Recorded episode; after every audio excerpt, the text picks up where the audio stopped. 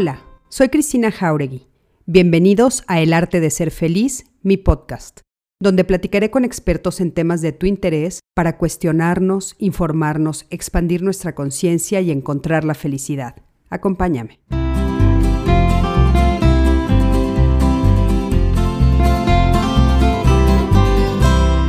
Hola, ¿qué tal? Buenas noches. Me da muchísimo gusto saludarlos y darles la bienvenida a un, a un live más de Código Felicidad. Este es miércoles 14 de julio del el 2021. Yo sigo impactada, ya sé que la semana pasada y este lunes también les dije que cómo se ha pasado de rápido este año, ya estamos a la mitad del año. Pero bueno, pues listísimos esta noche para hablar de un tema que a mí eh, me encanta, me parece que es un tema que difícilmente se platica.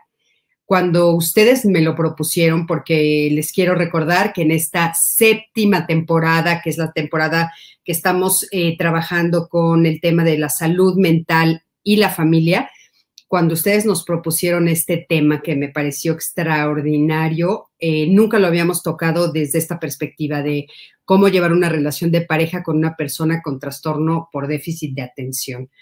Entonces, bueno, eh, la investigación que llevamos a cabo para hablar de este tema me, de veras me impresionó, me parece importantísimo que podamos hablar del tema. Por favor, Recuerden que en este momento pueden compartirlo con las personas que conocen, ayudan, nos ayuda mucho que ustedes lo compartan, eh, pues manden el link, les digan, les digan que ya estamos en vivo, que los estamos esperando para poder hablar de este tema maravilloso. Les quiero recordar una vez más que es Código Felicidad.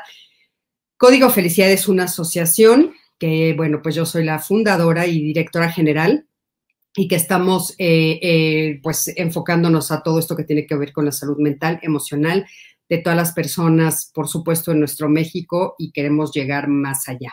Eh, estamos muy, muy contentos. Como les dije el lunes, ya tenemos algunas sorpresas, ya vamos a empezar con nuestra campaña de recolección de fondos que es muy importante para nosotros y para que podamos hacer el trabajo que estamos haciendo y lleguemos a más personas, ayudemos y entre todos ayudemos para que ustedes sientan la emoción que se siente poder ayudar a alguien pues a llevar una mejor vida porque sabemos que no tener salud mental es como estar muerto en vida. Entonces, eh, la felicidad sí se alcanza a través de una buena salud mental.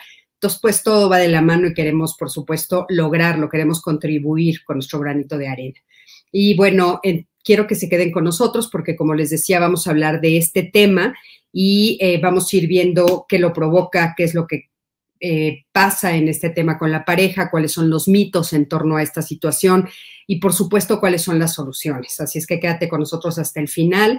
También te quiero saludar si estás escuchando el programa grabado, si lo estás escuchando en podcast. Recuerden que lo pueden escuchar en cualquier eh, de las, en cualquiera de las plataformas donde ustedes elijan escuchar sus podcasts, la plataforma favorita para ustedes. Ya estamos en absolutamente todas, nada más estamos con una semana eh, de diferencia y nosotros estamos en el podcast como El arte de ser feliz con Cristina Jauregui. Y bueno, le doy las buenas noches a Monse. Montserrat, ¿cómo estás? Buenas noches, Cristina, lista para escuchar mi conversación. A ver, aquí pongo para que veamos con el doctor José Ibarreche. Sí, estoy, estamos muy contentos de esta noche de estar compartiendo con el doctor, con José, que fíjense que esto del cambio de diálogos que les platicaba, pues a mí me ha funcionado increíble, estoy conociendo a nuevos especialistas, nuevos colegas y entre ellos, pues eh, José y yo nos conocimos ahí, estamos muy contentos de habernos encontrado y que ahora vamos a estar más cerquita. Eh, Celia Ruiz, buenas noches, ¿cómo estás? Diana González, que ustedes ya saben que es parte de Código Felicidad, mi queridísima Diana, este, Sol Morado, ¿cómo estás? Margeli Sayil Borges, ¿cómo estás? Milisi, querida, que siempre estás por aquí. Odette Rodríguez, un besote, por supuesto. Mónica del Valle, mi Moni, ¿cómo estás? Que te tuvimos a ti justamente este, ya en este live y estuvo padrísimo lo que compartimos contigo. Lulu Cruz Ortega, ¿cómo estás? Carla Carlita, en fin, todos los que ya se están conectando. Es un tema muy, muy interesante el que vamos a hablar. Y bueno, por supuesto que le doy las buenas noches a José. Eh, me da muchísimo gusto que hayas aceptado, José. De veras te lo agradezco enormemente. Qué padre encontrarnos y qué padre que vamos a poder platicar de este tema. Que aparte aquí en cortito me decías, este, hubieras entrevistado a mi esposa. Sí, sí, este, por, dos razones. La primera es por el tema, ¿no? O sea, a ver, a ver qué se, qué, podía ventilar de vivir con alguien con déficit de atención.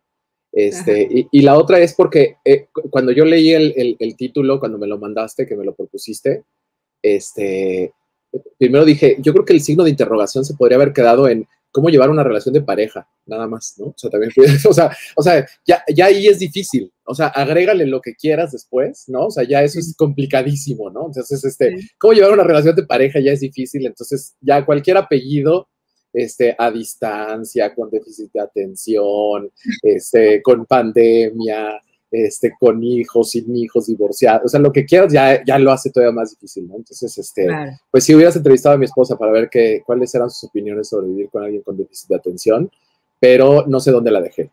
No, no, no, se, me, se, me, perdió, se me perdió, entonces no sé dónde quedó. Se perdió por ahí. se me perdió, se me perdió.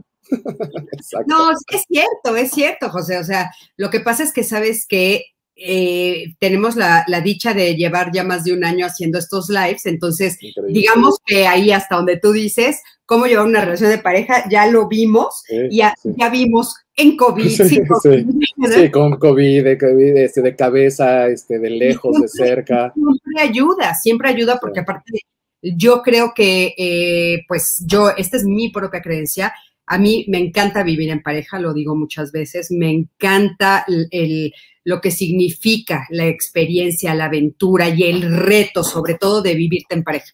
Yo creo que es la aventura más grande que puede existir porque es la confrontación más fuerte que podemos tener y entonces realmente es una herramienta para crecimiento. Entonces a mí... De, hecho, me, acuerdo que eso fue de lo primero que platicamos, o sea, justamente ese día que nos conocimos, que porque eh, eh, para todos los que ya obviamente te conocen, saben que eres, eres un libro abierto así impresionante, ¿no? O sea, te, eh, y, yo tiendo a ser bastante igual, entonces pues nos juntamos dos libros abiertos y en dos segundos ya estábamos hablando de las relaciones de pareja. Y este y, me acuerdo que decíamos no es una champota no o sea, esa, esa, fue la esa fue la frase no pues sí es una champota no es fácil es una champota entonces este cuando se le agrega algo, algo como pues, el déficit de atención, pues todavía es más difícil. Y yo, pues yo estoy encantado, Cris, de, la invitación. El honor es todo mío. Este, y, de verdad aquí compartir con tu público este, que, crece cada vez más y, que está tan interesado y que no tiene otro, no, no, tiene otro, otra finalidad más que, más que crecer, ¿no? O sea, también, y entonces eso, eso es, eso yo creo que es algo que, que es increíble. Sí, que sí, crecer, sí, sin duda, eh, a nivel personal, ¿no? Ese, es justamente el objetivo. O sea, creer, crecer en audiencia nos parece sensacional. Ah, obviamente lo queremos, pero tienes razón, la finalidad de todos estos lives son el crecimiento personal. Y entonces, mira, tenemos cosas lindísimas porque nos mandan bendiciones y todo, pero mira, por ejemplo, este mensaje de ahorita, saludos desde Phoenix, Arizona te queremos mucho por acá. Qué padre, ¿no? Entonces dice. Pues ya estuvo. Cada vez llegamos más lejos, entonces yo les agradezco muchísimo. Y José, cuéntanos tú, ¿quién eres? ¿A qué te dedicas? Yo soy médico psiquiatra, yo soy médico este, por la eh, Facultad de Medicina de la UNAM, hice la especialidad de psiquiatría también en la UNAM y en el Hospital Psiquiátrico Fra Bernardino Álvarez, donde tengo actualmente el honor de trabajar, bueno, desde que salí y, ahorita soy el jefe de los servicios ambulatorios del Hospital Psiquiátrico Fra Bernardino Álvarez. O sea, toda la parte de consulta externa, toda la atención ambulatoria está, está a mi cargo. Eh, y tengo una maestría en psicoanálisis. Eh, me dedico principalmente en la, en la atención psicoterapéutica, más que en la, en la parte psiquiátrica. No la dejo obviamente de lado, porque pues, es, es de donde vengo. Y este, y, tengo una, tengo una, como, como un alter ego ahí que cada vez se me ha juntado más, que aparte soy músico, entonces este, tengo esta, esta, esta afición que de hecho tiene más tiempo que la psiquiatría, entonces más bien soy, soy, un, soy un músico que se dedicó a la psiquiatría, más bien. Entonces, este, eh, y, y yo he logrado ahí conjuntar algunas cosas de música, no necesariamente de musicoterapia, pero sí de cuestiones de cómo funciona la música en, en la salud mental, que para mí es algo que, pues lo que me atrajo inicialmente a la música y a la salud mental, ¿no? Entonces, este, pues, pues eh, eh, eso soy básicamente, y soy papá de Ana y Alonso, sobre todo, o sea, eso es, eso es lo más importante, que son mis, mis hijos, este, y, y, que los tengo ahí abajo amarrados un ratito para que me dejaran hacer live. pues muchísimas gracias, José. un placer conocerte, por supuesto. Y fíjate qué interesante, justo estaba yo platicando hace un ratito, hace un par de horas con una de mis hijas, y, le decía, es que eh, es interesante ver cuando hay personas que tienen como profesiones que parecerían completamente ajenas una de la otra, y sin embargo se complementan. Y justo le estaba yo de ti, le dije, la persona que está invitado hoy, el doctor de hoy, es eh, justamente músico y psiquiatra. Entonces, qué interesante y que aparte ejerces las dos profesiones y cómo se complementan, porque bueno, cuánto hemos escuchado de la maravilla que significa la música para mover las emociones, para calmar o para alterar completamente, ¿no? Entonces, eh, bueno, me acuerdo este estudio maravilloso que se hizo hace algunos años de los mensajes del agua, ¿no? Que de mucho a través de la música, etcétera. Entonces, me parece fantástico este, esta, esta eh, combinación, así es que felicidades y bueno, pues creo que para hablar del tema, para entrarle a este tema, pues también seguramente una de las cosas, ya nos dirás más adelante, que puede servir, pues seguramente es la música y nos dirás cómo, pero a mí me gustaría empezar preguntándote si existe el trastorno con déficit de atención e hiperactividad en los adultos, porque justo me estabas diciendo antes de entrar que una de las, de las cosas que más se discute es eso, que de repente la gente tiene esta como falsa creencia de que se quede en la niñez. Sí, fíjate, es, es, un trastorno del neurodesarrollo que, principalmente se, se, se, identifica en la infancia por, por, por obvias razones, ¿no? O sea, tiene una triada este, muy importante el déficit de atención, que es el, déficit de atención propiamente dicho, o sea, la, inatención, la hiperactividad y la, y la impulsividad, ¿no? Entonces, eh, son unos trastornos, eh, eh, es un trastorno muy, muy, muy peculiar porque la gente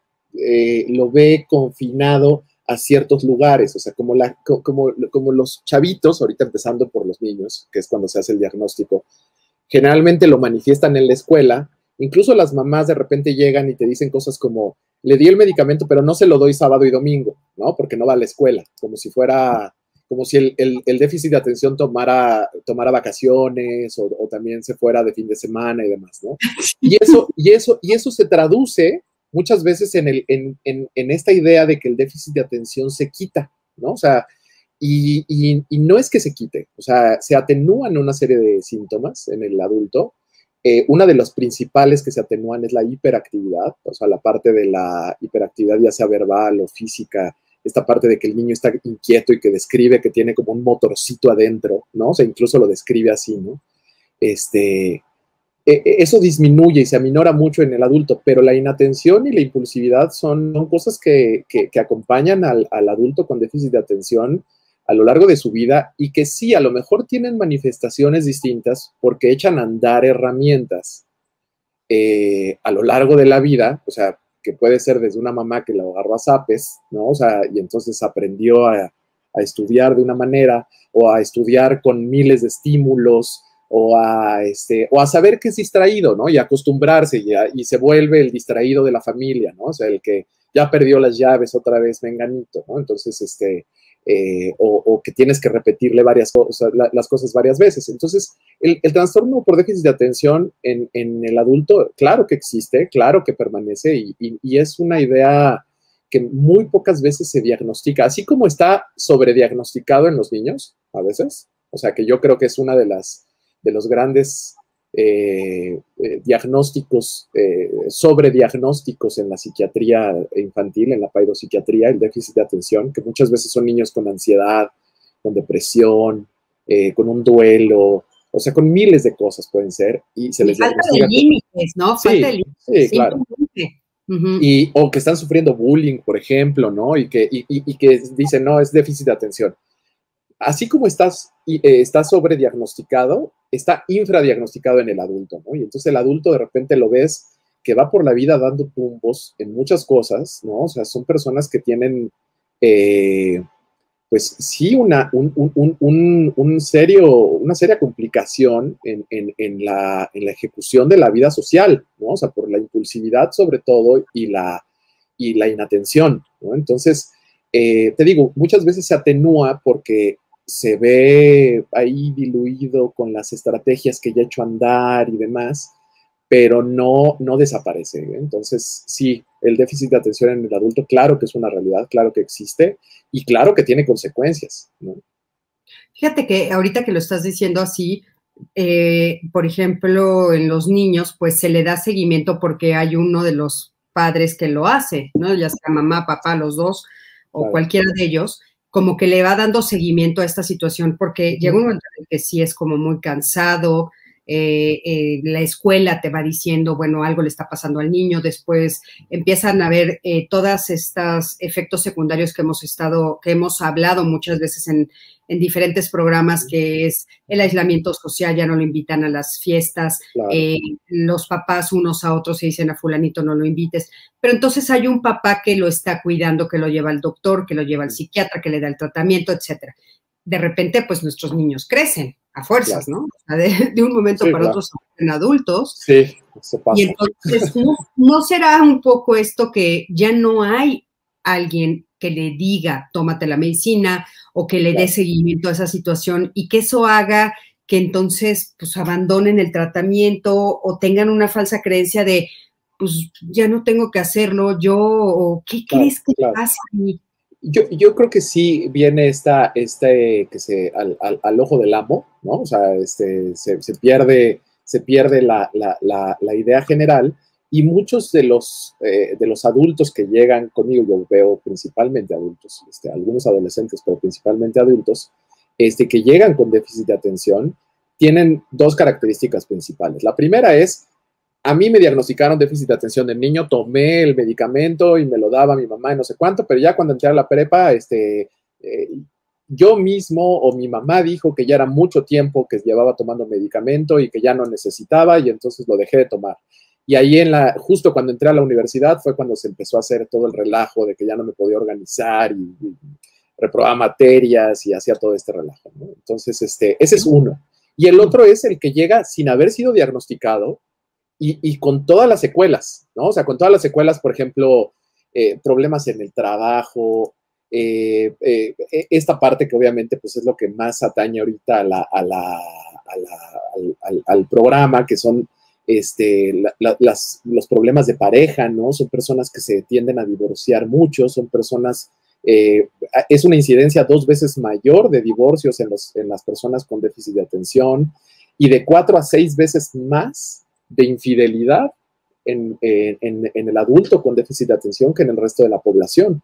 Ay, a ver, podríamos ir paso a pasito porque, a ver, lo de la infidelidad me parece impresionante, nunca lo había yo escuchado, pero, a ver, lo del divorcio y la separación, este, podemos ahondar un poquito en el tema, o sea, sí entiendo que, debe de ser, eh, híjole, difícil, ¿no? De repente una persona que, tal vez no fue diagnosticada, que no sabe qué le está pasando, que no tiene como todas estas herramientas eh, socioemocionales para poder enfrentar no solo una relación de pareja, cualquier tipo de relación, y te enamoras y pues acaban rompiendo, pero me da mucha tristeza, José, pensar que es por eso, o sea, algo que podría haber sido atendido y que podría haber salvado esa relación tal vez, ¿no? Sí, por supuesto, o sea, eh, pongámonos a pensar que uno de los, o sea, que los ejes rectores así de un, de un adulto con, con, déficit de atención está en, en, los, en lo que ya habíamos platicado, ¿no? En la impulsividad, en la inatención. Entonces, ¿esto en qué se traduce? Pues se traduce en, en, en, tomar decisiones sin pensarlas, ¿no? O sin pensarlas muy bien. Entonces, son estas personas que acabo de conocer a alguien y entonces ya empiezo una vida de pareja rápido, de inmediato, sin haber este, pensado ni considerado sobre todo las consecuencias, que eso es, esa es la definición de una impulsividad, ¿no? La impulsividad es, es la falta del momento de reflexión, vamos a llamarlo así, ¿no? O sea, este, este, este pequeño segundo en el que digo, creo que no es buena idea soltar este golpe, creo que no es buena idea decir esta frase, creo que no es buena idea eh, irme a vivir con esta persona. Ese momentito de reflexión, pues una persona con impulsividad por definición no la tiene, entonces se, toman muchas decisiones sin pensar eh, y, actúan con mucha, con mucha rapidez y sin, sin, este, eh, evaluar las consecuencias sobre todo. Entonces, y, a esto súmale que ya una vez que se hizo esta parte en la que, en la que sí de por sí, y tú como has dicho, a lo largo de tu programa han hablado mucho sobre, sobre cómo se lleva una relación de pareja en general, ¿no? O sea, eh, uno de los, de los puntos principales es que la relación de pareja es, es un descubrimiento constante, o sea, tú te, tú te juntas con alguien que, que, que, que sabes que tiene ciertas características y que se parece, ¿no? pero que al fin de cuentas vas a ir conociendo también en muchos aspectos, en nuevos aspectos, en, en la salud, en la enfermedad, en lo próspero, en lo adverso, en todas las religiones, en todos los lugares cuando, cuando te casas, así, te, así lo dicen, ¿no? ¿Por qué? Porque es como diciendo, ahorita todo está muy bien, pero espérate cuando las cosas se pongan mal. Entonces, e, en este descubrir, cuando de repente una persona, imagínate que una de sus características es no poner atención, simplemente con esto que te acabo de decir, imagínate estar con una pareja que no te pone atención. O sea, si en general es uno de, las, de los grandes problemas en, las relaciones de pareja, ¿no? O sea, eh, el, el, eh, o, de las quejas principales, es que no me pones atención. Imagínate a alguien que no puede poner atención. Ay, o sea, sí. O sea, o sea, alguien que ya propositivamente no puede. O sea, que, que, que, que aunque lo intenta, no puede. Entonces, pues eh, no presta atención cuando se le habla, no escucha bien de lo que se está diciendo, o la señal llega eh, de una manera distinta, la atención es una, es una herramienta fundamental para la memoria, ¿no? O sea, es, es uno de los primeros pasos para, poder eh, eh, consolidar la memoria, que es las tres R's de la memoria, yo le llamo, que son recepción, retención y recuperación. La recepción está íntimamente ligada con la atención. Entonces, si yo no recibo bien la información porque no puse atención, pues no la voy a retener y no la voy a recuperar. Y entonces se puede tener una discusión de horas con la pareja de por qué no te acordaste de algo, que creo que todos en nuestra vida hemos tenido una, discusión de pareja en la que la, el centro es por qué no te acordaste. Y, si, si, analizamos muy bien esa pregunta, es, no tiene respuesta, ¿te das cuenta? A menos que tengas una demencia, pues, o sea, a menos que seas una persona que, francamente tengas un problema de, de memoria, pues. Pero fuera de eso, es una pregunta sin respuesta. O sea, no puedes, no puedes responder la pregunta ¿por qué se te olvidó?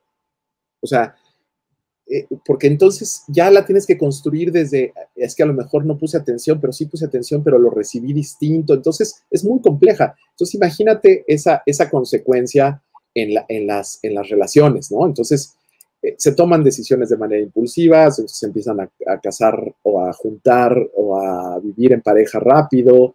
Eh, son personas que luego no ponen mucha atención, no escuchan. Este, en esta impulsividad y en esta eh, inatención, una de las estrategias principales que desarrolla el, adulto con déficit de atención es la sobrejustificación de las cosas, ¿no? ya, ya sea porque echa el charolazo de su TDA, ¿no? O sea, que eso, eso le, a todos los que tenemos un padecimiento nos encanta echar el charolazo, ¿no? O sea, nos encanta así de... Me parece. Y, a mí me choca porque siempre mi frase, mi frase es, ningún diagnóstico es pretexto. Puede ser, puede, puede ser explicación, puede ser eh, la base, pero nunca es pretexto. Entonces, puede ser que, eche el charolazo, ¿no? y luego dicen, ay, pues aguántame porque así soy yo. Esa se me hace la peor de las excusas de todas, ¿no? ¿No estás de acuerdo conmigo?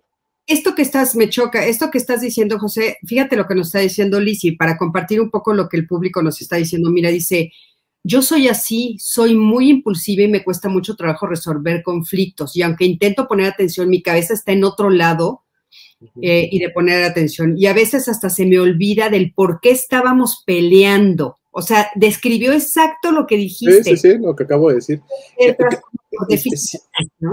Bueno, podría ser, o sea, también hay, que recordar que hay dos cosas eh, antes de, hacer, como pasa con los niños, ¿no? El, el sobrediagnóstico.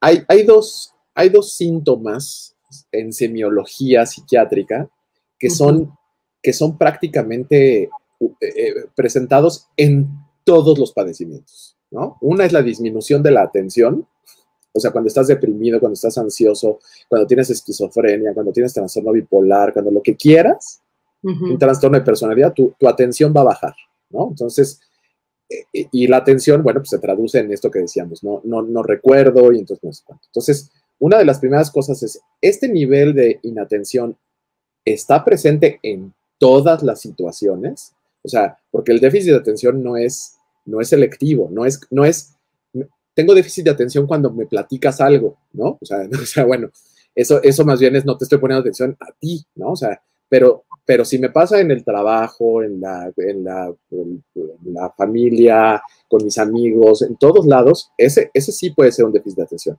Y el otro síntoma que, siempre se presenta también es el insomnio, ¿no? O sea, el, insomnio es, una de las características principales también que, no podemos hacerlas por sí solas, diagnóstico de algo.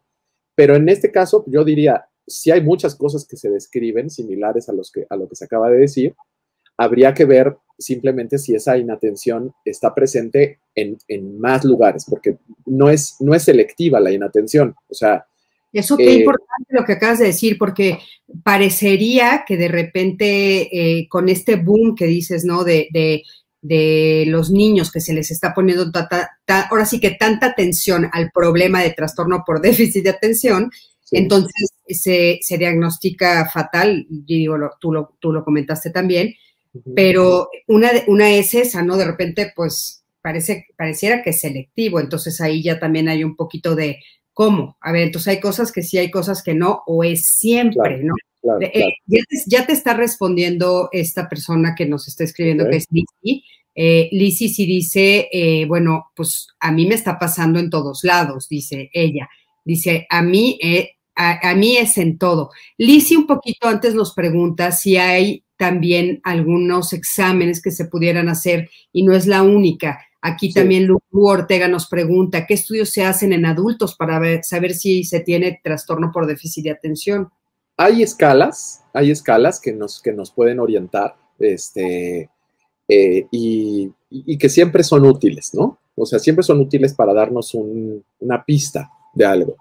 ¿Cuál es el problema de las escalas? Que pues, las escalas también podemos responder lo que, lo que queremos responder, ¿no? O sea, si, si nos dicen pierdes mucho las cosas y es una cuestión muy subjetiva como mucho, ¿no? O sea, pues yo puedo decir sí, ¿no? Y a lo mejor tú puedes decir que no, porque solo pierdes una cosa al, al, día, ¿no? O sea, y, para mí ya eso es muchísimo. Entonces, a veces pueden ser subjetivas. Entonces, hay escalas, pero la parte clínica, o sea, el, el, abordaje clínico es fundamental.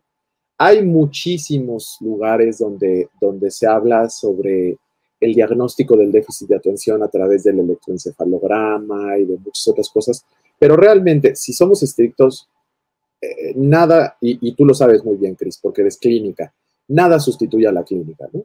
O sea, el sentarse enfrente de alguien y, preguntarle específicamente sobre su historia, las preguntas bien orientadas nos ayuda muchísimo. Pero sí, sí hay escalas. Hay algunas hasta autoaplicables, las cuales yo diría hay que siempre tratar con mucho cuidado las, las escalas autoaplicables, porque, porque sí podemos caer de repente en diagnósticos en los que ya no nada más tengo déficit de atención, tengo hasta esquizofrenia, ¿no? Entonces, en una de esas este, puedo, puedo salir diagnosticado. Pero sí, sí hay estudios que, se pueden hacer y sobre todo una evaluación médica. O sea, e, ese es, ese es el, punto eh, eh, que creo que yo siempre he tenido como bandera, ¿no? La desestigmatización de, acudir con un profesional de la salud mental. O sea, eso, eso es algo que, que, a mí me impresiona eh, yo doy clase en pregrado en la, en la UNAM y siempre pongo el ejemplo al principio, les digo, este, ¿alguien de aquí tiene hijos o sobrinos? ¿Alguien chiquito? Sí, alzan la mano y les digo, oye, pues yo tengo una pediatra muy buena que les puedo recomendar, ¿no? Entonces todos dicen, ah, ok, o sea, nada más lo suelto así. Y luego inmediatamente les digo, oigan, y también les puedo recomendar un psiquiatra. Y se empiezan a reír nerviosos, ¿no? O sea, como diciendo, ¿por qué? ¿Por qué? ¿Por qué? ¿No? Y eso es, imagínate, en el gremio médico, o sea, ¿a qué voy con esto? La pura idea de decir, me voy a ir a evaluar porque tengo la duda, pues es como cuando vas al, odontólogo porque crees que porque te da una muela, O sea, ¿quién te la va a revisar? O sea, te la va a revisar alguien que no sabe de odontología, te la va a revisar una comadre y te va a decir échale ganas para que no te duela la muela, este, o sea, o vas con un odontólogo. Entonces, quitarse un poco la idea de, ir al, que ir al psiquiatra está mal y entonces, este, una evaluación ahí nos puede ayudar mucho, sobre todo eh, eh, si, estamos identificando ya estos puntos, ¿no? Por ejemplo, estos problemas ya constantes de, problemas de pareja, de trabajo. sin duda, sin duda, sin duda, este, este live es como para prevenir, para que vean, sientan, ¿no? Y, puedan hacer algunas preguntas, pero sin duda tienes razón, o sea, hay que acercarse a un profesional y una persona que, que, sí pueda realmente diagnosticarlos, pero la respuesta es sí, sí se puede diagnosticar de adulto. Sí, claro. Mariana Méndez nos dice, él me prometió ir al psicólogo, yo supongo que está hablando de su esposo. Ah, yo sé, sí. él me prometió ir al psicólogo y no fue, y yo ya le dije que ya estoy harta. Fue como, como que saqué todo y no hablaba. Está poniendo varios, varias cosas, fíjate, nada más para. Y ahora mi esposo dice que yo me busque uno que sea perfecto. Estoy desesperada, no sé qué hacer, nos dice ella, está desesperada eh, yo creo que Mariana, digo, ahora sí que esperando el comentario eh, que tenga que decirnos, por supuesto, eh, José, pero yo creo que la verdad es que hay que acudir con un especialista. Sí, siempre, siempre, porque, o sea, como, como te decía, una de las grandes estrategias del TDA, del déficit de atención en el adulto, es el, empezar a buscar estrategias para no reconocer los errores o no aceptar las equivocaciones o no aceptar estas este, inconsistencias en la atención, ¿no? O sea, siempre tiene una justificación, ¿no? Siempre es, oye, no hiciste tal cosa, no, ya lo iba a hacer ahorita, ¿no? Este, O cuando ya estás completa y absolutamente este, esquinado, viene esta, esta respuesta que siempre es la, eh, pues, eh, perdón por, el, por el, la falta de tecnicismo, pero me parece la respuesta más chafa, ¿no? O sea, que es, pues búscate una persona que sea perfecta. nadie está pidiendo una persona perfecta, está pidiendo a alguien que si estás identificando algo que necesitas, vayas con alguien que, te, pueda, que te pueda ayudar, ¿no? O sea, este, porque, o sea, no, no, no, no tiene que ver con, con la búsqueda de la perfección. La salud mental no es, no es la perfección, no es la ausencia de, enfermedades, es poder eh, convivir con tus cosas y con lo que eres y adaptarte y tener un sentido de realidad adecuado.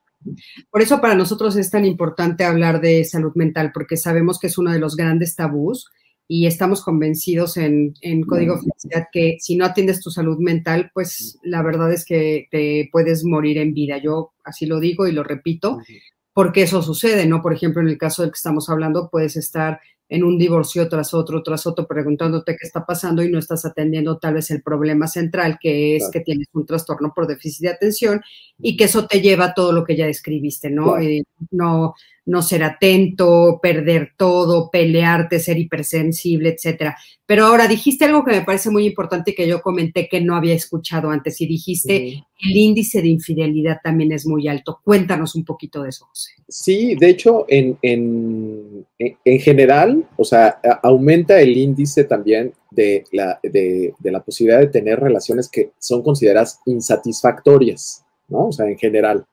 Entonces, eso aunado a la impulsividad, pues genera muchas veces la búsqueda de relaciones extra, extramaritales o de, relaciones fuera la, del, núcleo de pareja. Obviamente no consensuada, pues habrá parejas que, lo consensúan y que, están de acuerdo con eso, pero eh, se ve eh, incluso que hay un aumento en el 4 al 6 veces más este, de probabilidades de tener relaciones extramaritales en, en los adultos con déficit de atención precisamente porque, porque no, no se sienten satisfechos en la relación. O sea, imagínate, eh, ha, sido una recapitulación del déficit de atención en el adulto, ¿no? O sea, lo que decíamos, es alguien que toma decisiones sin pensar, que es muy impulsivo, le cuesta reconocer sus, sus errores, eh, es tan impulsivo que entonces interrumpe a los otros, no, no deja hablar, este, no escucha del todo bien, este, puede eso sí, hiperenfocarse en un tema, ¿no? O sea, en su chamba o en jugar videojuegos o lo que sea, puede pasar 10 eh, horas sentado sin hacerlo y olvidarse de darle de desayunar a los niños, ¿no? Este,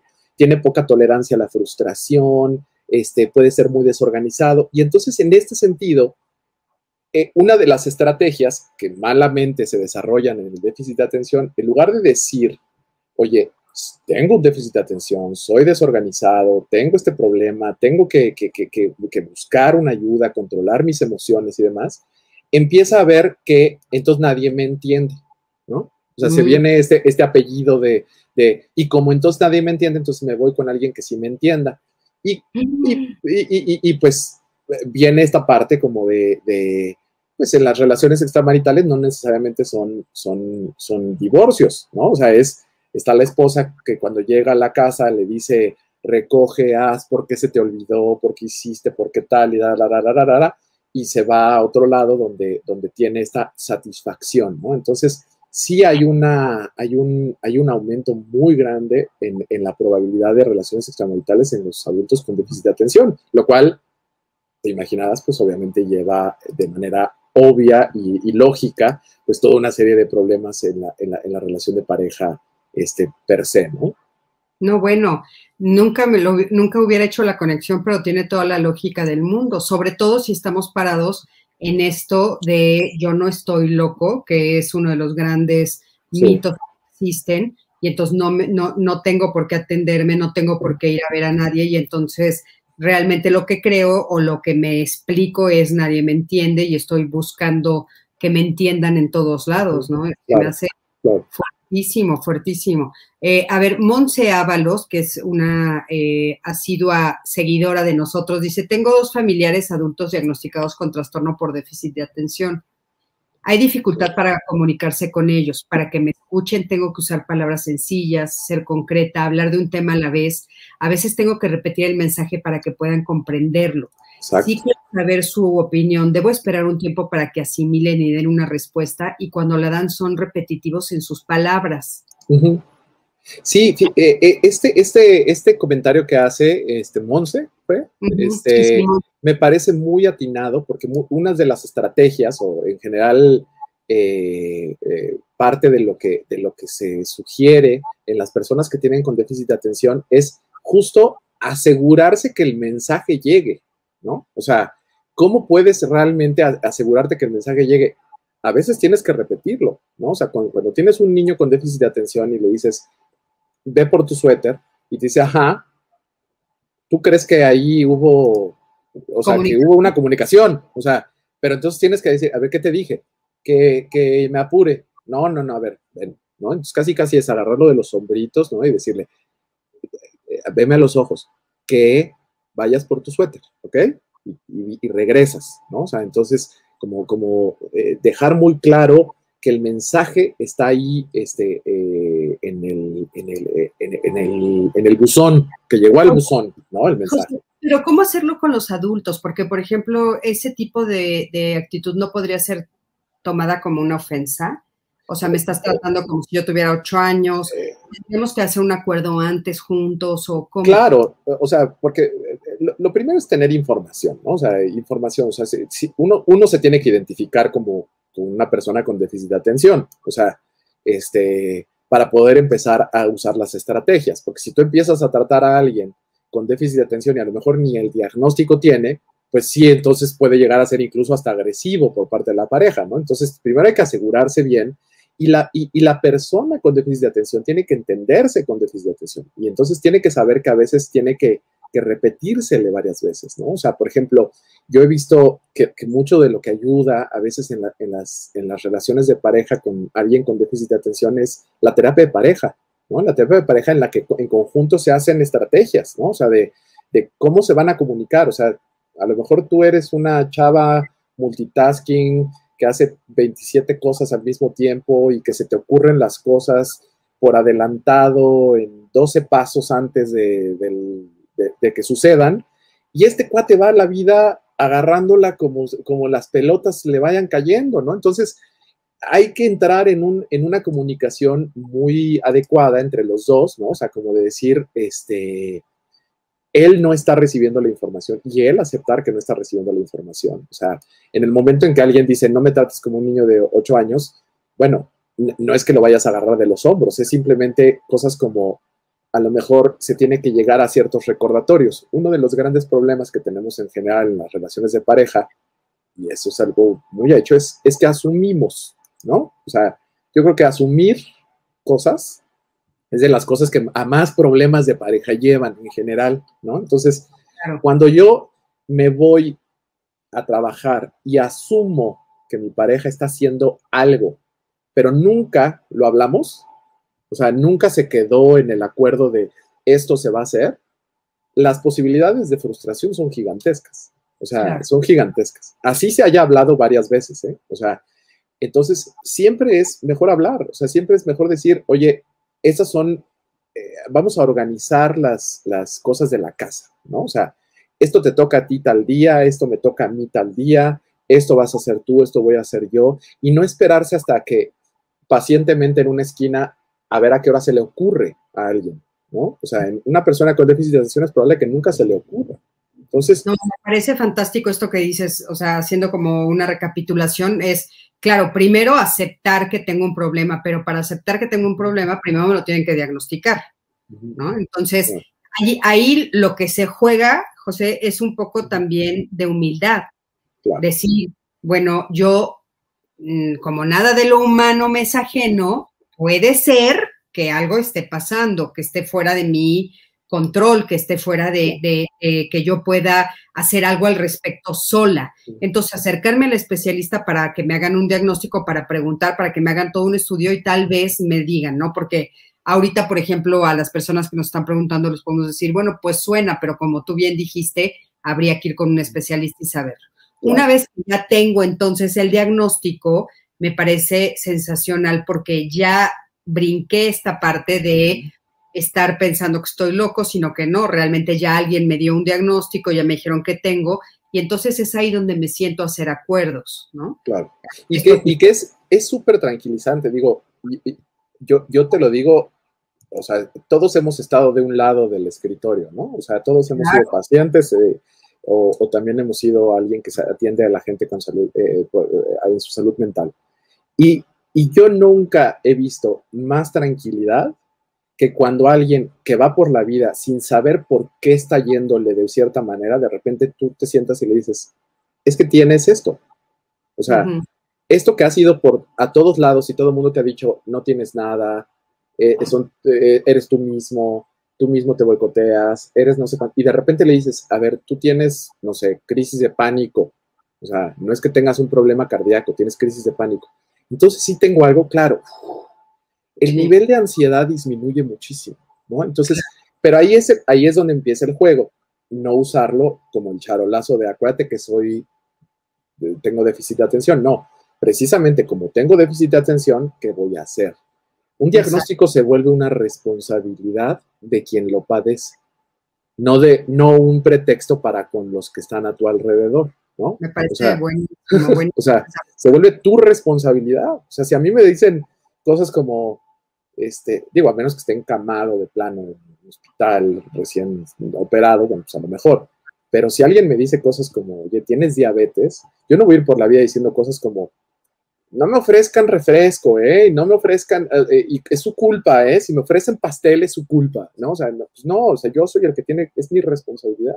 Entonces, es mi responsabilidad asumir todas estas condiciones del déficit de atención, asumir, tener esta humildad, como tú bien lo dices, y decir, esto me está llevando a problemas. O sea, es, difícil de repente aceptarlo, pero, pero llegar a un punto en el que dices, a ver, si llevo tres relaciones que acaban en divorcio, más otras dos de noviazgo que acaban mal, más problemas en la chamba, más problemas con mis hijos, no sé cuánto, hay un factor común en todo esto, ¿no? o sea, como, eh, es probable que yo tenga ahí algo que ver, ¿no? O sea, no puede ser que yo siga... Factor en común eres tú. sí, no puede, no puede ser que yo vaya por la vida siguiendo, eh, creyendo que todos están en mi contra, ¿no? O sea, eh, hacer una humildad, a lo mejor la respuesta es no eres tú, y eso estaría padrísimo, pero siempre hay que hacerse la pregunta. Claro, siempre. Oye, ahora, un tema que me gustaría puntualizar. ¿hay diferencia entre cómo se manifiesta en un hombre adulto y una mujer adulta? Porque ahorita eh, como que parecería que, que los adultos varones con el trastorno de mujeres o es igual.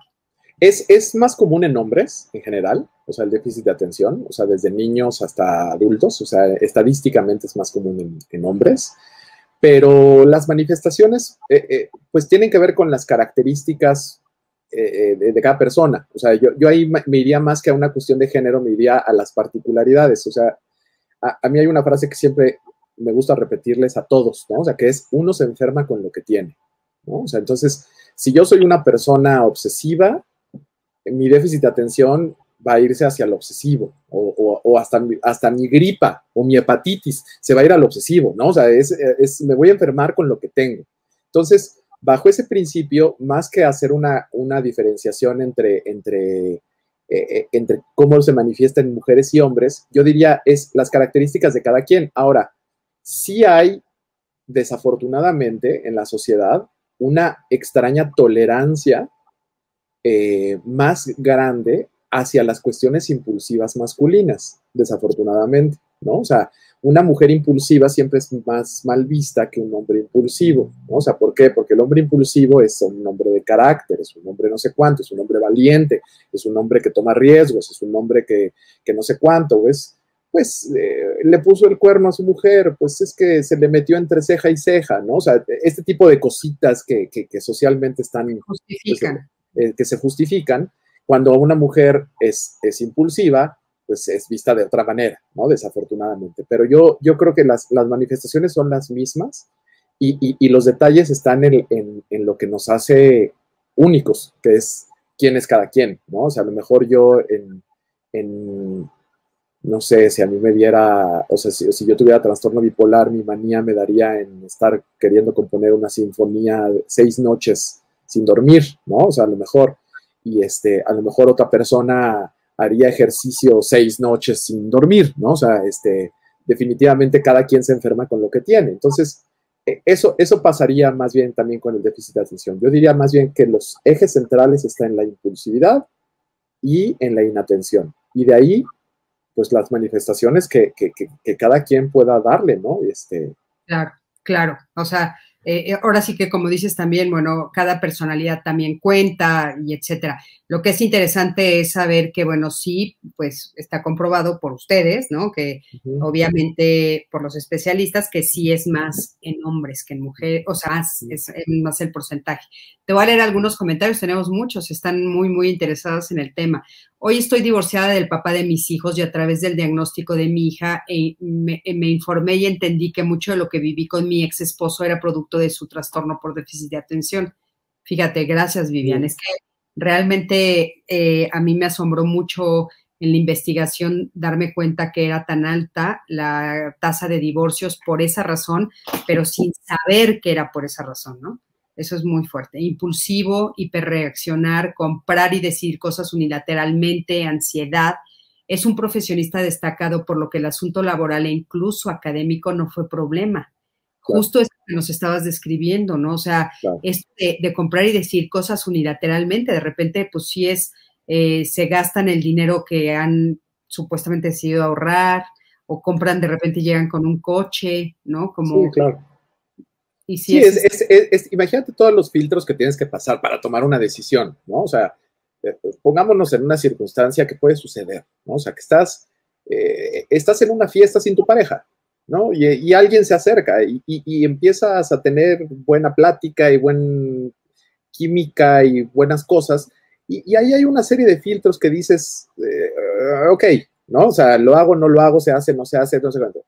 La persona impulsiva esa reflexión la tiene al día siguiente, ¿no? O sea, al día siguiente cuando dice cosas como, la torre, sí me agarré con, ¿no? O sea, o sí, sí fui a tal cosa. Entonces, igual con las compras, ¿no? O sea, igual así de, de que están ahí pariendo este, chayotes para poder pagar la colegiatura o la hipoteca o lo que sea y de repente, ay, me compré mi consola de no sé cuánto, este, eh, muchos de los ejemplos de videojuegos porque curiosamente, digo, a mí no, no, me gustan y no, no, le entro, pero curiosamente son, son, son una afición muy característica en el, en el, en el adulto y en el niño con déficit de atención, porque es sobreestimulante. Es muy, muy estimulante los videojuegos actuales, muchas luces y muchas acciones, entonces tienen que estar, eh, eh, eh, están fascinados porque están justamente en este, en esta, en esta paloteo, este papaloteo absoluto, ¿no? Entonces, de repente toman estas decisiones unilaterales y bueno, pues o sea, acaban, acaban llevándose entre las patas al, a la pareja, ¿no? No, hombre, hace, tres o cuatro, alguien, alguien, me contó, ahorita no puedo recordar quién hace, hace tres o cuatro días, de alguien que en la luna de miel se gastó, el, em, un, hombre, en la luna de miel se gastó todo el dinero que tenían para el, comprar la casa. En, digo, en la luna de miel no, en, en la despedida de soltero se gastó. No, bueno Peor, ni siquiera en la luna de miel, por lo menos en la luna de miel lo hubieran disfrutado. No, no, no, ella ya no se casó. Cuando él pues, regresa, mm. ella le dice, o sea, ¿qué el dinero que ahorramos y él en un fin de semana se lo aventó en Las Vegas, creo. O sea, sí, eso, eso que dices de ni me di cuenta de lo que estaba haciendo y la consecuencia puede ser gravísima. Aquí nos dice eh, Choca Quiñones, tengo 34 años y hace menos de un año me diagnosticaron. Actualmente tomo medicamento y me siento mucho mejor. Muchísimas gracias. Excelente, Choca. Excelente. La verdad es que aceptarlo y, de veras atenderse es lo mejor que te puede pasar. Carmen Rojas, buenas noches a ambos. Interesantísimo el tema. Gracias por transmitirnos, transmitirnos su saber. Eh, nos dice, así es, se muere en vida. Yo siento que algo más pasa conmigo porque cuando trato de arreglar algo, tengo que decirlo de inmediato e interrumpir para que no se me olvide lo que quiero decir y a la vez no los estoy escuchando. Y siempre terminamos como empezamos, sin solucionar nada. Y eso es siempre, me siento incomprendida y esto me ha llevado a tener una mala relación con mi esposo y él piensa que lo hago a propósito y que soy egoísta porque en cierta forma no los escucho y parece que solo ya no le alcanzó a seguir el tema. Pero bueno, el punto es... muy bien ahí, eh, es un, es un buen ejemplo porque eh, o sea, es alguien que sí necesita, por, los comentarios que ha puesto, pues, o sea, sí, sí necesitaría eh, hacer bien y afinar bien el diagnóstico si es que está sucediendo. Y, una de las consecuencias de pareja más, más grandes, que es eh, cuando alguien no tiene déficit de atención, es muy difícil de entender a alguien con déficit de atención. Es muy difícil. Entonces, parece que lo hace adrede. Es, esa frase, bueno, es la, es, es, es la, la, la, la, predominante en todos lados. Así, es que hasta parece que lo hace adrede, ¿no? O sea, es que parece que le dije, no lo hagas y lo hizo, ¿no? O sea, y, y eso me conecta mucho con un comentario que creo que hizo Monse eh, sobre, sobre los, los familiares o, o, alguien, o Mónica, no me acuerdo cómo se llama, ah, sobre los familiares que, que decía cómo, cómo hacer el tiempo para que asimilen y demás. Eh, es, es, es, es importante eh, ser paciente. O sea, cuando tú eres la pareja o el acompañante de alguien con déficit de atención, sí tienes que ser muy, muy paciente. O sea, tienes que saber que el ritmo es otro y que se tiene que tener un límite de tiempo distinto para hacer las cosas. O sea, si tú eres un, un resolvedor así de ya, eh, eh, saber que la persona con déficit de atención a lo mejor también tiene una mala planeación del tiempo, ¿no? Y entonces a lo mejor se levanta a las 7, tienen que salir a las 8, y él cree, o ella, cree que e, en esa hora les va a dar tiempo de ir a hacer ejercicio, desayunar, ver un rato la tele, no sé cuánto, arreglar a todos los niños, este, platicar un rato, echarse un cafecito, y, y, la otra dice, es que no, o sea, por Dios, es una hora nada más, no nos va a dar tiempo. Entonces, este, esta paciencia es importante, darles eh, el tiempo sin enfadarnos, o sea, sin, sin, sin pretextear, ¿no? Que eso es lo más importante, pero sí, sí entendiendo desde ahí, o sea, entendiendo desde, desde ese escenario puede ser muy, muy útil, ¿no? O sea, y, recordar la tarea tampoco está tan mal.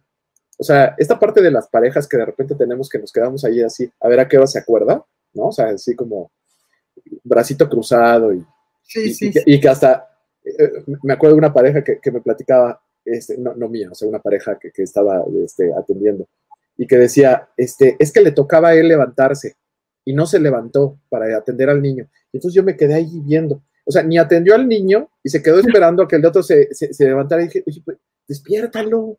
O sea, en serio, o sea, no hay bronca. O sea, porque el niño acabó llorando. Entonces ya cuando se despertó le dijo, el niño lleva llorando una hora, ¿no? O sea, mano, pues, o sea, date ese chancecito. O sea, entonces hay que ser condescendientes, pero no, no solapadores. O sea, eso es algo bien importante. Es que sabes que, como dice aquí Mónica del Valle, entender qué pasa tranquiliza. Claro que, como bien dicen, no hay que enarbolarlo como excusa, sino aprender del síntoma y hacer algo a partir de ahí. Eso me parece maravilloso, ¿no? Es cierto. O sea, entender lo que está sucediendo, que no se escondan atrás, que no lo usen como escudo, pero sí entender lo que está pasando me parece que es, es extraordinario. Ahora, todos los seres humanos, todos, todos sin excepción, tenemos algo que tenemos que superar, con lo que nos tenemos que enfrentar. Y entonces es un poco lo que platicábamos, ¿no? Tener una pareja, bueno, pues es una aventura extraordinaria, es una aventura maravillosa, pero también es un gran trabajo. Entonces, bueno, pues en este caso puedes tomar la decisión de querer estar con esa pareja con trastorno con déficit de atención y lo que eso implica, ¿no? Ahora, Alejandro nos está haciendo una pregunta muy interesante. ¿Será posible que el trastorno por déficit de atención se oculte con abuso de sustancias ilegales, alcoholismo, tabaquismo, conflictos interpersonales y laborales? Por supuesto. El índice de abuso de sustancias es altísimo en las personas con déficit de atención y muchas veces por razones muy variadas, ¿no? O sea, desde por ejemplo, la cafeína o la nicotina son, son estimulantes que, facilitan la atención. O sea, todas las, cuestiones anfetamínicas, todas las cuestiones que aceleran, eh, favorecen la atención, ¿no? O sea, este, yo recuerdo uno, un, chavo que decía, es que en, en, la escuela me iba bien, pero solo cuando mi mamá me daba café con leche en la mañana, ¿no? O sea, porque tenía déficit de atención y el café como que lo ayudaba a enfocarse, ¿no? O sea, este, entonces, esta búsqueda de, tranquilizar ciertos síntomas es una. La otra es la impulsividad, ¿no? O sea, no le mido el riesgo y entonces me ofrecen lo que sea y lo que sea acepto.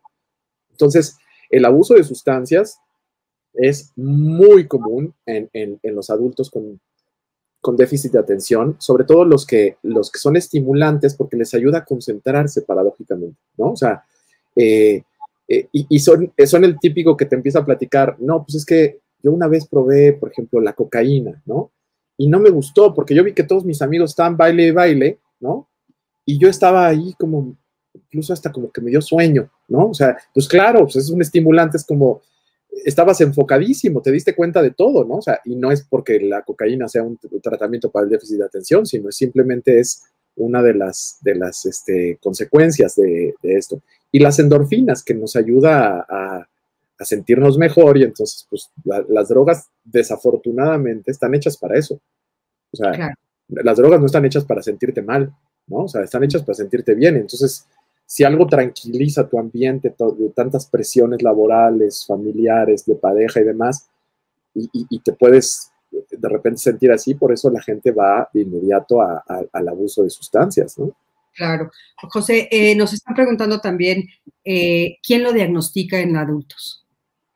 Lo ideal es hacer el diagnóstico un psiquiatra, O, sea, acudir con un psiquiatra que podamos hacer las, preguntas adecuadas, este, la, historia clínica adecuada, este, los síntomas agregados, descartar otras cosas. Yo siempre le digo a los, a los residentes de psiquiatría que el buen psiquiatra es el que sabe identificar lo que no es psiquiátrico, ¿no? O sea, este, poder hacer a un lado todas estas otras cosas que puede llegar a ver para poderte quedar con un, con un diagnóstico puro. No es de primera intención, ¿no? O sea, siempre es, es algo a lo que tienes que llegar ese diagnóstico. Oye, nos están preguntando ahora sí que ya por último, es que se pasó volando esta hora, caray. ¿Los medicamentos, si se empiezan a dar en la niñez, se siguen hasta la adultez? Sí, de hecho, en, en, en las, en los, digamos, en los parámetros de la psicofarmacología, la psicofarmacología tiene varios puntos en los cuales son la primera línea, ¿no? O sea, eh, y, uno de de las, de las de los padecimientos en los cuales son la primera línea es el déficit de atención. O sea, el déficit de atención ayuda muchísimo las estrategias cognitivas, conductuales, eh, sensoriales, muchísimo, pero sí son de primera línea, junto con otros padecimientos como los trastornos del pensamiento y demás, ¿no? como este, los trastornos psicóticos y, eh, y demás pero sí son, son medicamentos que se tendrían que seguir en la, en la adultez. Ah, eso es muy, muy importante. Y bueno, aquí Claudia nos, pregunta que a dónde exactamente puede llevar a, puedo llevar a mi hijo ya que es mayor de edad, pero nunca ha sido diagnosticado, pero tiene mucho de lo que han dicho. Ya nos dijo José a dónde lo pueden llevar.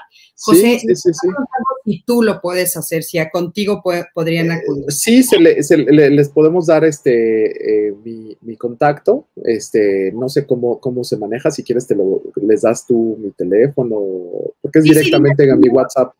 Dímelo, dímelo y. y 55 39 16 20 15.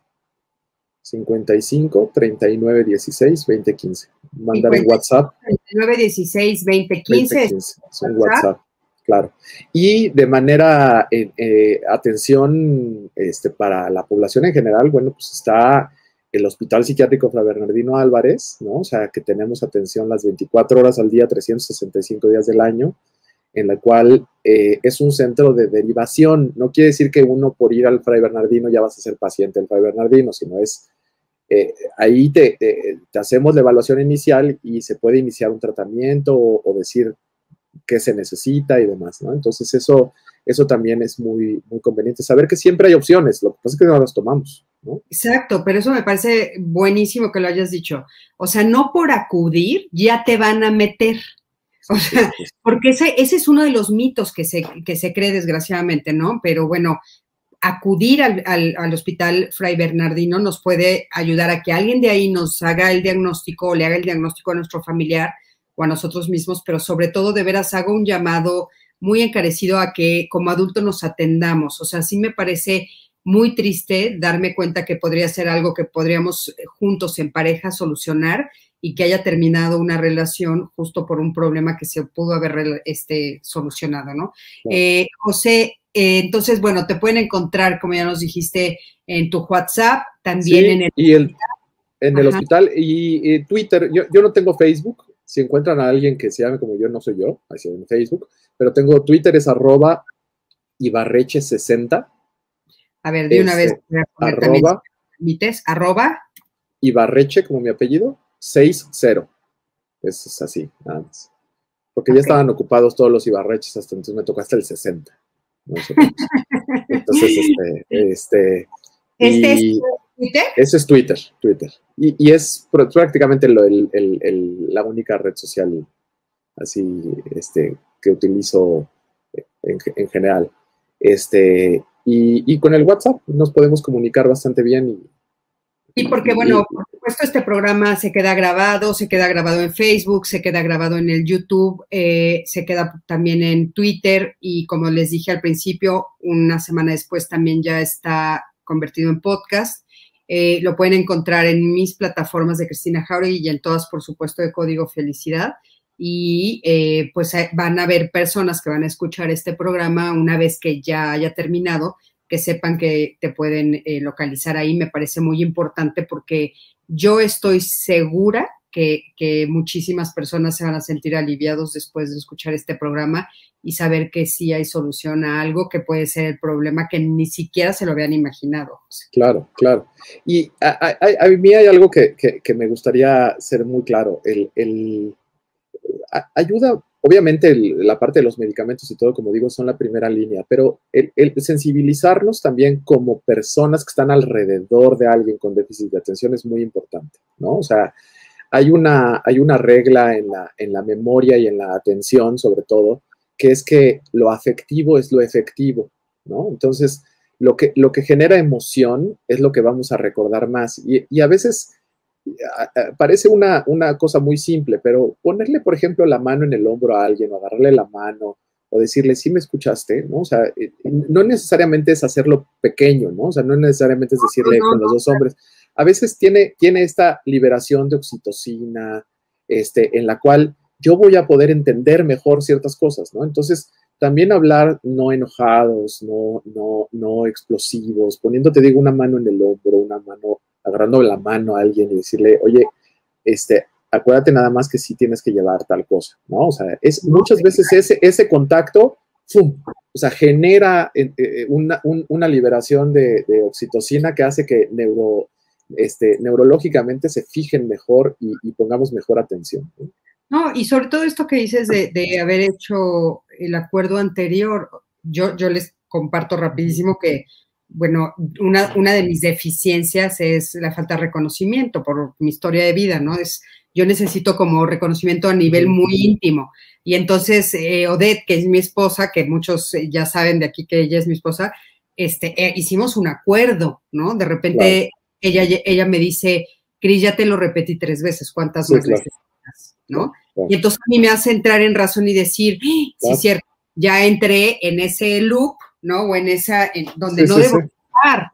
Pero entonces, Como, lo haces, como lo haces desde el amor, o sea, claro, ya y hay un acuerdo previo, pues entonces no te sientes ofendida y, y, reaccionas. Me parece el, el, acuerdo previo es fundamental, ¿no? O sea, fundamental. sí, sí, sí. Fundamental. Fundamental. José, muchísimas gracias. De veras, gracias por gracias a ti. Increíble, de veras, tienes una claridad. Lo han dicho muchísimo aquí en el programa, aquí este, en los comentarios. Qué bárbaro, qué claridad, por favor, vuelve a invitar. Les prometo que lo volveremos a invitar con otro tema, por supuesto, estaremos juntos por aquí. Y bueno, les agradezco mucho a todos los que se conectaron esta noche. Les vuelvo a insistir que por favor nos ayuden a expandirnos cada vez más. Para nosotros es muy importante llegar pues lejísimos aquí en Código Felicidad para ayudar a, las, a la mayoría de personas que se pueda, a la mayoría de familias, eh, a, todos, a todos en general, a alcanzar una mejor eh, salud mental y por supuesto el bienestar. Eh, los esperamos la próxima semana. Recuerden que estamos todos los lunes y miércoles a las 7 de la noche con temas que ustedes nos han pedido, como esta noche que fue uno de los que nos pidieron y que, bueno, resultó ser maravilloso. José, muchísimas gracias. Gracias. No, gracias a ti, Cris. Este, de verdad, muchas gracias y un saludo a todos. Y, pues quedo a sus órdenes. Este, para mí, el, fomentar y difundir la, cultura de la salud mental es, pues, realmente eh, el, la, mayor parte de lo, del por qué me dedico a lo que me dedico. Ah, padre. Muchísimas gracias. Te abrazo fuerte. Igual. Y buenas noches a todos. Que tengan bonita noche. Nos vemos la próxima semana. Bye, bye.